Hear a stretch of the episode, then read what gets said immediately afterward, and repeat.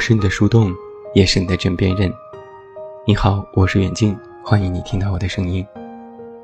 查看文稿及订阅，你都可以来到我的公众微信平台“远近零四一二”，或者是在公众号内搜索我的名字“这么远那么近”进行关注。另外，我的新书故事集《我该如何说再见》也已经全国上市，也期待你的支持。这人要是倒霉起来呀，喝着凉水都塞牙，穿着道袍都撞鬼。周末的时候，我在家大扫除，要把家中看过的书整理打包，准备捐出去。又擦了玻璃，做了地毯保养，忙了整整一个下午。本来自己就有腰肌劳损的毛病，经常不知道怎么一俯身。就会扭到腰。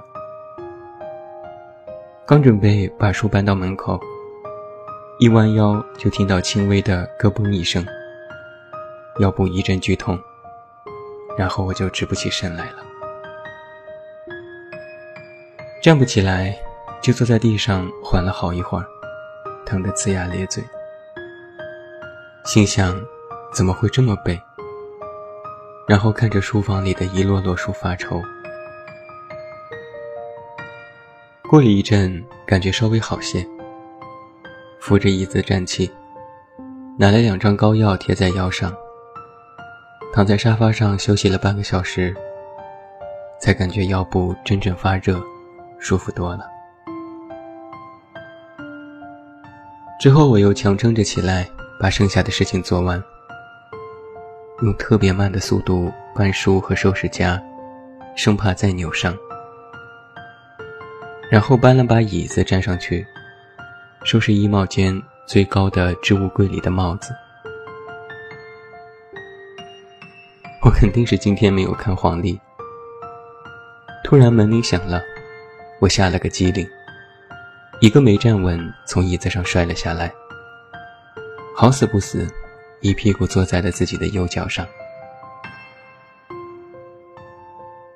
我曾经崴过右脚。现在有时穿鞋不舒服，或者走石子路，都会感觉右脚曾经扭到的地方隐隐作痛。医生曾经再三叮嘱我，这算是习惯性扭伤，平时一定要小心。幸亏我摔下来的时候扶住了墙，全身的重量才没有完全落在右脚上，但是脚上传来的剧痛。还是让我一下子眼泪都飙了出来。门铃还在喋喋不休的响，我狼狈的倚在墙边，动弹不得。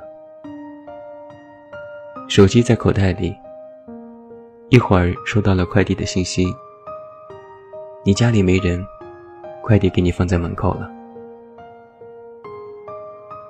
我心里一边骂娘一边流泪。然后还在嘲笑自己，多大的人了，还哭。结果越想越沮丧，越想越绷不住，后来索性放弃。反正也好久没哭过了，就坐在那里，特别不争气的哭了一鼻子。然后朋友给我发来了微信，截图了一个微博上的段子。我就一只手揉着脚，一只手拿着手机，一边哭，一边回复说：“哈哈哈哈，好好笑。”说实话，那一刻，我觉得自己实在是有点怂。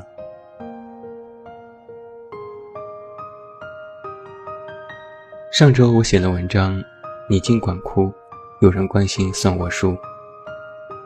里面提到，现代人都是一边小心翼翼地保护自己，一边又用冷漠作为外壳。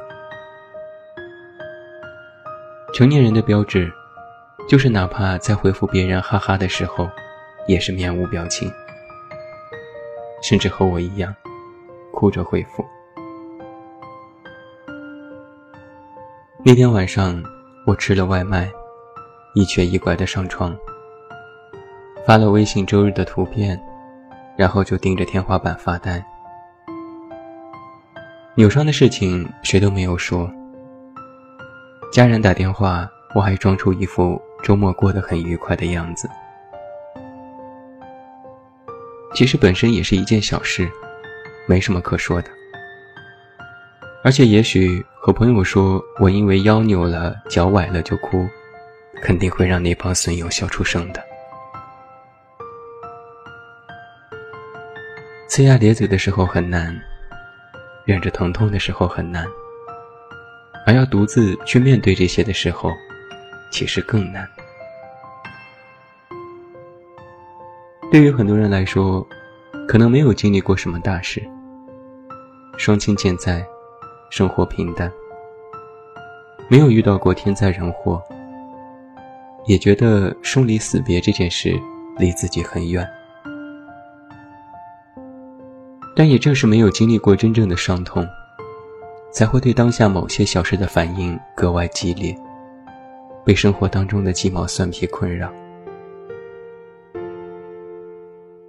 困扰也是独自排解。想一想那些在地震当中的人们还那么坚强，自己因为一点小事就沮丧，传扬出去，岂不是毁了自己平日里精心维护的形象？更何况，正如我之前写过的，哪怕和别人说了，也没什么用处。痛也无人代替，伤也无人治愈，还不如自己受着。自我安慰，锻炼抗压能力。于是我就和很多人一样，不言不语，隐藏起自己的那点自怜自艾，装作一副百毒不侵的样子，嘻嘻哈哈面对这个世界。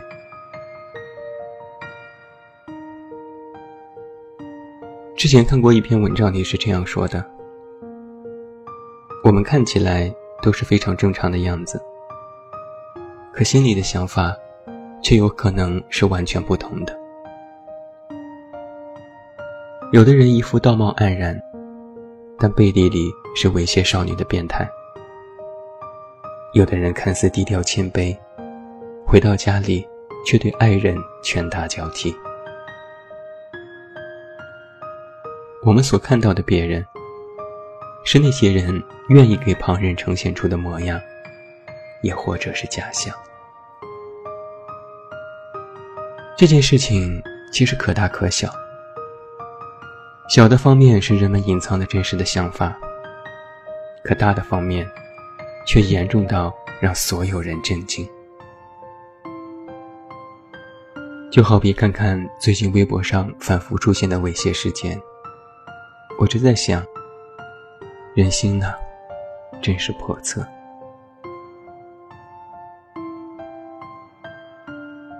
月初的时候，小姨来北京出差，约我见面吃饭。许久未见，她越发变得漂亮，走路带风，自信满满。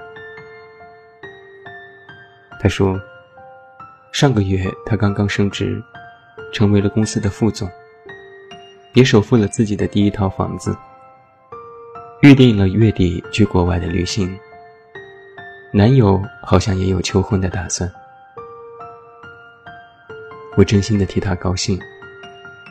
谁能够想到，这样一个大专毕业、刚工作时拿着一千五百块钱月薪的女生，能够有今天让人欣慰的成绩？聊天时，我不经意的问：“叔叔阿姨还好吧？”他们是不是还总去深圳看你呢？小姨看了我一眼，说：“我妈上个月去世了。”我有些惊讶，怎么从来没有听你说过？这么大的事情也不告诉我，朋友圈也没见你说啊。我十分肯定，小姨发朋友圈还算频繁，我也经常去她的主页围观。有时他会发一些工作的日常，有时是旅行的美景，有时也会吐槽和写点心情。但是唯独没有看到任何关于家人的事情。小姨笑了笑，解释说：“事情来得太突然了，就没和大家说。”说完这句话，小姨装作对那盘沙拉很感兴趣，低头不语，一直摆弄着手中的叉子。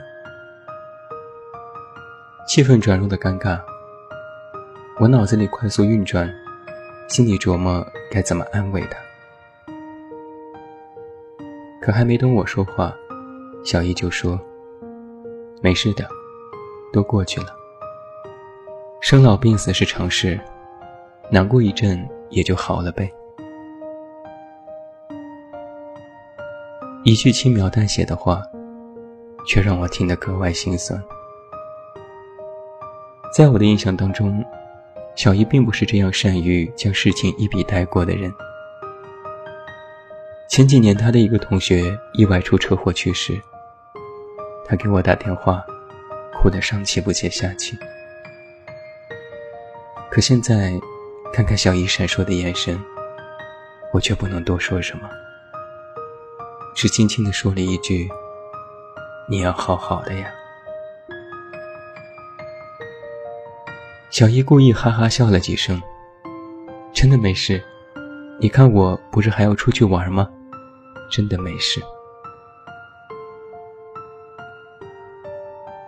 接连说了几个没事，小姨就把话题又岔开了。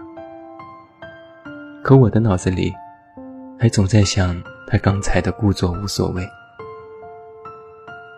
怎么会没事呢？怎么会难过一阵就好了呢？同样经历过亲人的离别，我深知这些话。无非是用来自我安慰的托词，现在也变成了对朋友关心的回应。哪怕再是无所谓，可是那种痛苦，不是随便说一句没事就算了的。我和小姨心里都明白，很多事情不是伤疤，而是永远的缺口。有人走了，那个缺口就会一直都在，任凭是谁都无法填补。分别时，我和小姨拥抱，我拍拍她的后背，说加油。她看着我的眼神里有泪光，你也是。然后小姨坐计程车离开。看着车子消失在这座城市的霓虹里，我久久愣神，隐隐约约听到自己心里的一声叹息。不知道车里的小姨有没有自己偷偷的流下眼泪。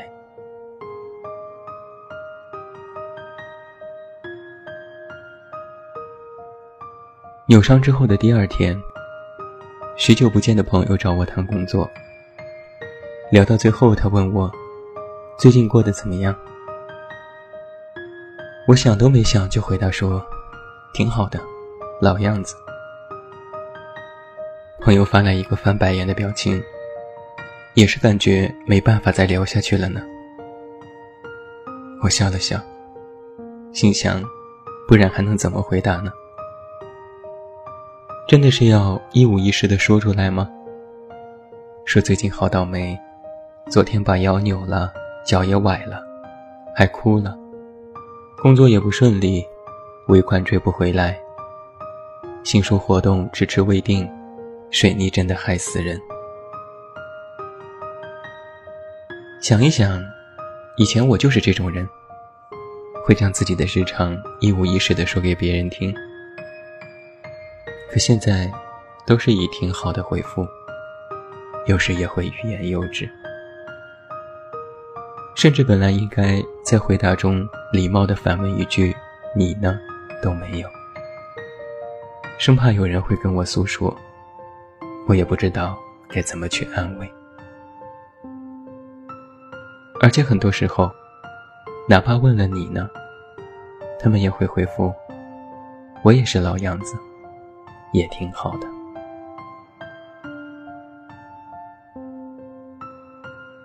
有一个形容生活的形容词我不太常用叫做水深火热。我总觉得能够用这个词来形容生活必须真的足够有那种痛感和深度才可以。但是后来我发现无论你过的日子是如何在面对很多难事的当下，真的是水深火热，因为你没有处理他的经验，甚至没有面对他的勇气。于是慢慢的，每个人的生活都变成了独享的秘密，很多想法不说出口。很多事别人不知道，朋友圈一条条更新，大多不痛不痒。和朋友聊天，也是各种八卦和段子，甚至偶尔说点真话和内心话，都会觉得别扭，生怕自己的走心会让气氛变得尴尬。不喜欢一些事情，也不再拒绝。只说好吧，不喜欢一些人，也不再拉黑，只是默默远离。不愿意相亲，但依然每周按部就班的去见陌生人。不想过得庸庸碌碌，却依然深陷其中，无力改变。有了赞美，笑笑说：“这其实也没什么。”有了诋毁，也不多解释，只说清者自清。这个时代，善良的人开始越发沉默，而丑陋的人则格外喧嚣。不想和身边人翻脸，也不愿意和世界为敌，只说一句：“这就是所谓的长大。”然后装作心安理得的样子，独自活着，独自忍着。人是都会痛的，只是有人只知道忍。哪怕一边在哭，一边也会解释：只是火锅太辣了，只是迎风流泪了，只是沙子迷眼了。因为我会觉得，哭也要一个人哭，痛也一个人痛，就会觉得有些骄傲，也算是勇敢。哪怕别人不知，哪怕只是自我的安慰。